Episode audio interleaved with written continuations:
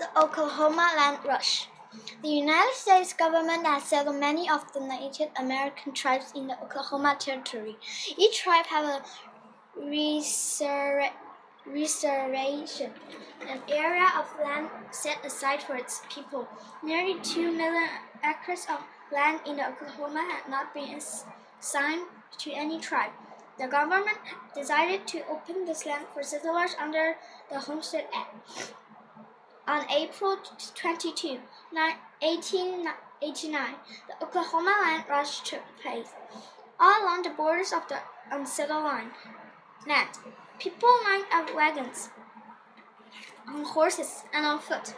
Even trains stood waiting to carry homesteaders across the border. At noon, cannons boomed and bugles sounded. The race for the best land was on. Ten thousand of people claimed land in the in Oklahoma in one afternoon. People pushed stakes, stakes into the ground and set up hasty tents to prove their claims. These people were called boomers. Later, governments agreed learned that some people had slipped across the borders and claimed land before they were allowed.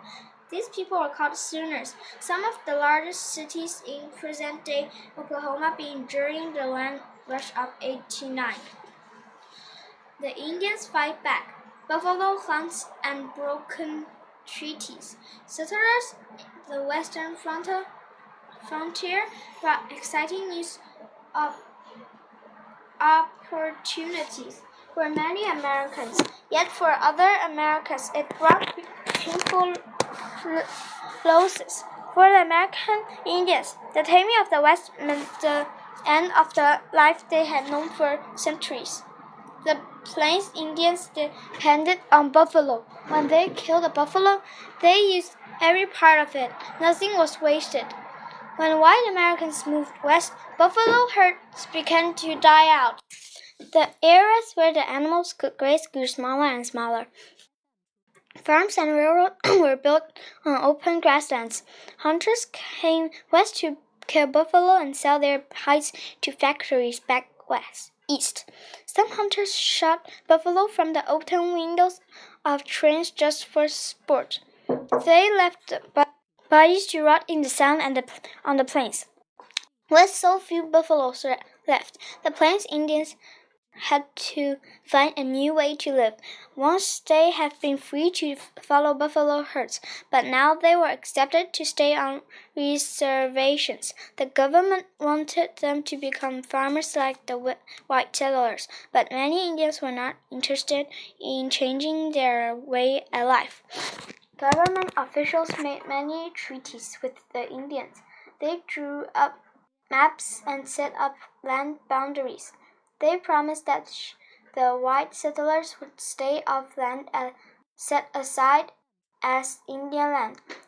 But these promises were not kept. Sometimes farmers and ranchers moved into the Indian land. Sometimes gold seekers searched for treasure in the territory that belonged to the Indians. When treaties were broken, the Indians fought back. The Battle of the Little Bighorn.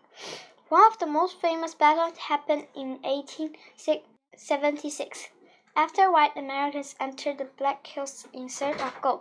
The Black Hills were on a reservation for the Sioux Sioux Indian.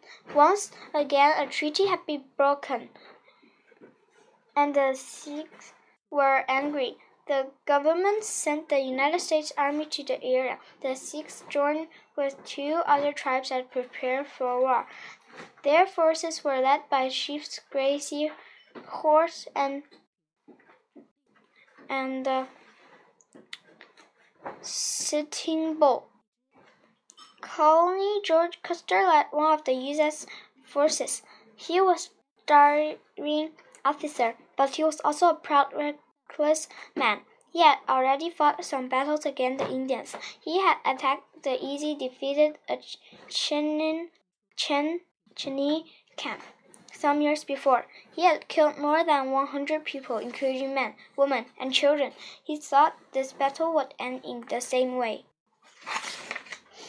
But Custer was wrong. His men met the Indian warriors at the Little Bighorn River. The Indians had nearly 2,000 men. Custer had only about 200 soldiers with him. He had hoped to attack the Sioux camp at night and take the warriors by surprise. But the Indians found out he was coming. A surprise attack was impossible now. Custer ordered his men to advance toward the camp. Crazy Horse and his warrior were prepared. Thousands of Sioux rushed out to meet Custer's soldiers. Custer um, and every one, of his men died that day.